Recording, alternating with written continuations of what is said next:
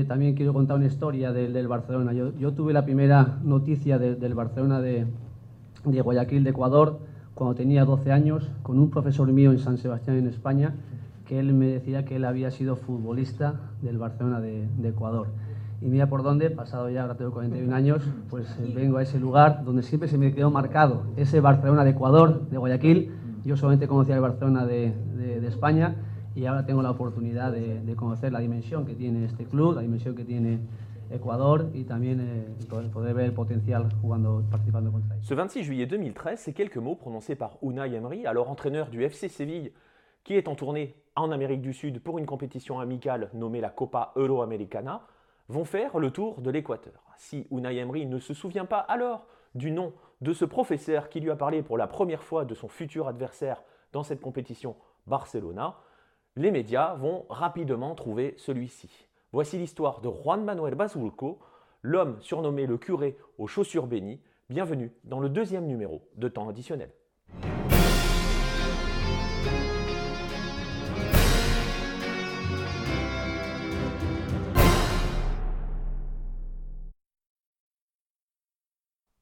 Juan Manuel Basurco est né en 1944 au Pays Basque, à Motrico. Très rapidement, le jeune garçon se distingue par ses qualités de footballeur et joue dans l'équipe locale, le CD Motrico, en 3 division espagnole. Il est alors repéré par la Real Sociedad qui tente de l'attirer mais n'y parviendra jamais. Pourquoi? Car notre cher Juan Manuel a très vite senti l'appel de Dieu et a décidé de suivre la voie pour devenir prêtre. À 25 ans, en 1969, il quitte l'Espagne pour aller s'installer en Équateur où il va devenir missionnaire dans la ville de San Camilo. Au sein de cette ville, à San Camilo, il va continuer à taper dans le ballon et va même jouer dans le club local qui, selon la légende, a été fondé sous son influence. Le club de San Camillo va même jouer en maillot bleu rayé de blanc en hommage au club de Motrico dont où a joué Juan Manuel Basurco. Reste que notre cher prêtre continue de jouer pour le club local, empile les buts et va jouer des matchs amicaux, notamment ceux organisés par l'Association de football de los Rios, qui vont lui permettre d'affronter des équipes plus prestigieuses comme El Nacional, Aucas, Técnico Universitario ou encore la Liga de Porto Viejo. C'est cette équipe qui va changer son destin puisque la Liga de Porto Viejo parvient à attirer dans ses rangs Juan Manuel Basulco qui a fixé une seule condition pour y évoluer, lui permettre de ne pas empiéter sur ses activités de prêtre, ce que le club lui laisse faire.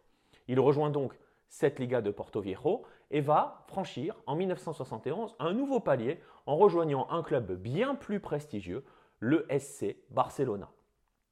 Fondé le 1er mai 1925 par un groupe de jeunes équatoriens du Barrio de los Astilleros, le club a pour premier siège la maison de Temio Pérez, fervent supporter du club de la ville dont il est originaire, une ville espagnole, Barcelone.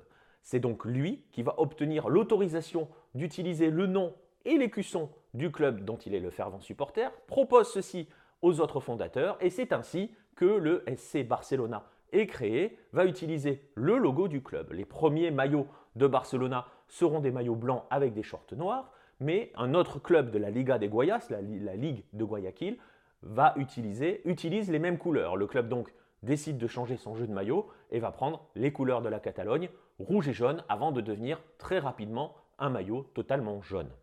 Le club commence à se faire une renommée dans les années 40 lorsque notamment il va battre des équipes prestigieuses comme Millonarios du grand Di Stefano, qui est alors considéré comme probablement la meilleure équipe du monde, en tout cas en Amérique du Sud. Et à partir des années 50 va naître la rivalité avec le grand rival de la ville de Guayaquil, Emelec. Barcelona est champion amateur de la Ligue en 1950, champion professionnel l'année suivante en 1951, puis euh, à la fin des années 50, la fédération équatorienne va mettre en place son premier championnat professionnel national. Emelec décroche le premier titre, Barcelona décroche le second en 1960, ce qui va lui permettre de participer à la toute nouvelle Copa Libertadores et donc de devenir le premier club équatorien à disputer cette compétition.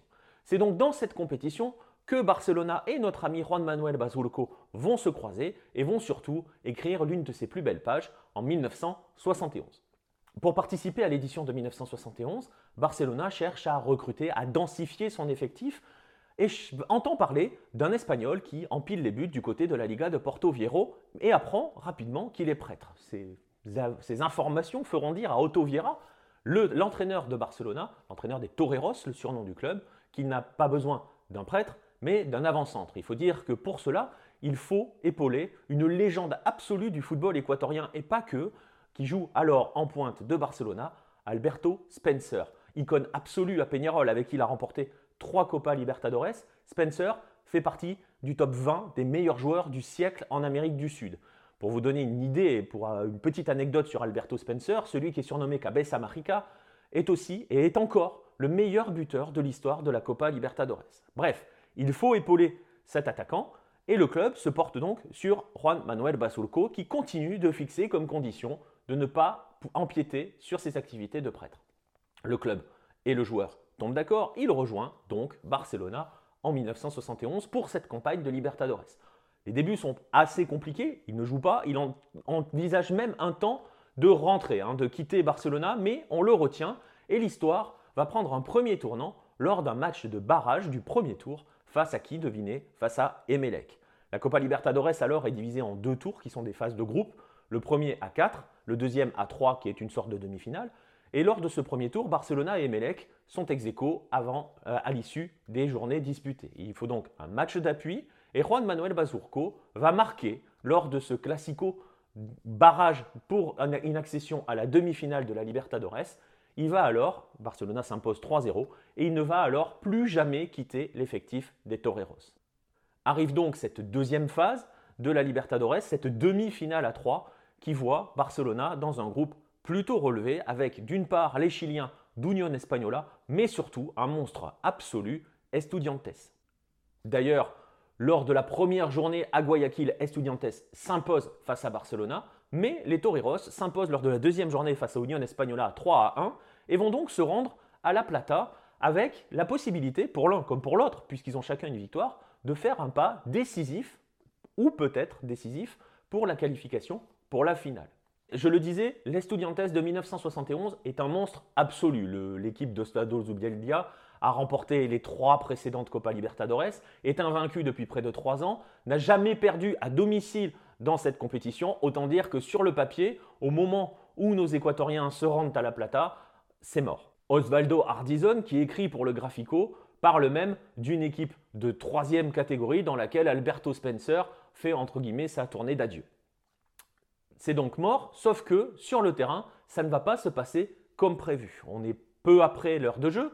Un débordement hein, d'Alberto Spencer lancé par Bolaños. Spencer centre, qui surgit Juan Manuel Basurco qui trompe Gabi Bambi Flores, le gardien d'Estudiantes. Barcelona ouvre le score à l'Estadio Unico de la Plata. Il ne sera plus jamais rejoint. C'est un cataclysme. Estudiantes tombe pour la première fois de l'histoire à domicile en Copa Libertadores. Ce match entre dans l'histoire comme étant la Hazaña de la Plata, le miracle de la Plata. Juan Manuel Basurco devient son héros et le fait écrire aux Argentins que Dieu, ce soir-là, était équatorien. Aristides Castro, commentateur pour Radio Atalaya en Équateur, dira Béni sont les chaussures du père Basurco. L'Espagnol devient alors le curé aux chaussures bénies. Le retour au pays est immense, la joie est incroyable, il faut dire que le coup est vraiment exceptionnel. Malheureusement, pour les Équatoriens et pour Barcelona, cette victoire est sans lendemain. Le club tombe face à Union Española et la finale sera pour Estudiantes. L'équipe va alors rapidement se disloquer. Alberto Spencer, par exemple, va rentrer en Uruguay.